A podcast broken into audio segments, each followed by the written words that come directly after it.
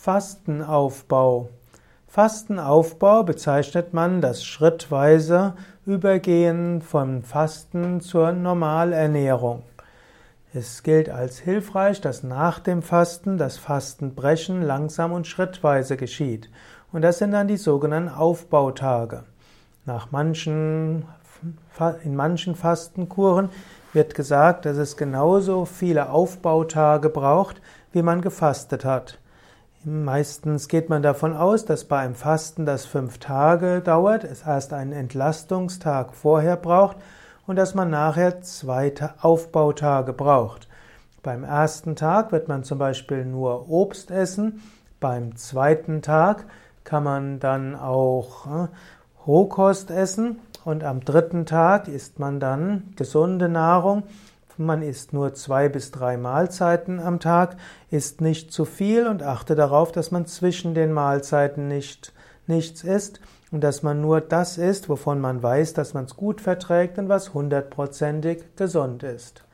Also Aufbau, Fastenaufbau ist etwas sehr Wichtiges und typischerweise wird zunächst einmal die Ernährung eiweißarm bleiben, Zunächst einmal ist es etwas, zum Beispiel Obst und danach Salate und danach schrittweise auch die andere Nahrung.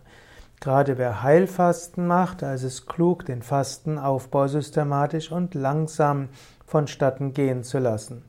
Manche sagen aber auch, die eben eine grundsätzlich gesunde Ernährung haben, dass ein Fastenaufbautag nach dem Fasten voll ausreicht, währenddessen andere sagen, die volle Wirkung des Fastens tritt insbesondere dann ein, wenn Sie nach dem Fasten noch eine ganze Weile, vielleicht sogar fünf Tage, hm, weiter schrittweise aufbauen.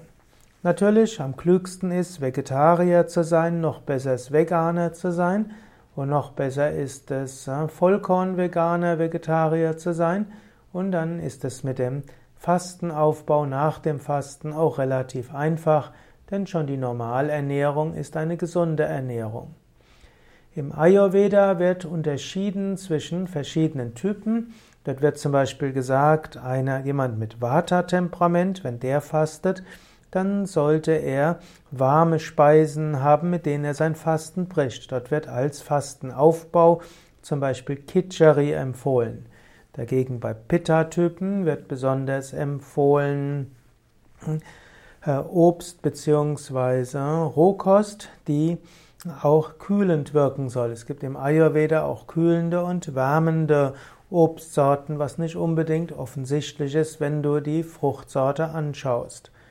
Bei Kapha-Typen geht man schrittweise vor und sorgt dafür, dass so das System schrittweise in Gang kommt.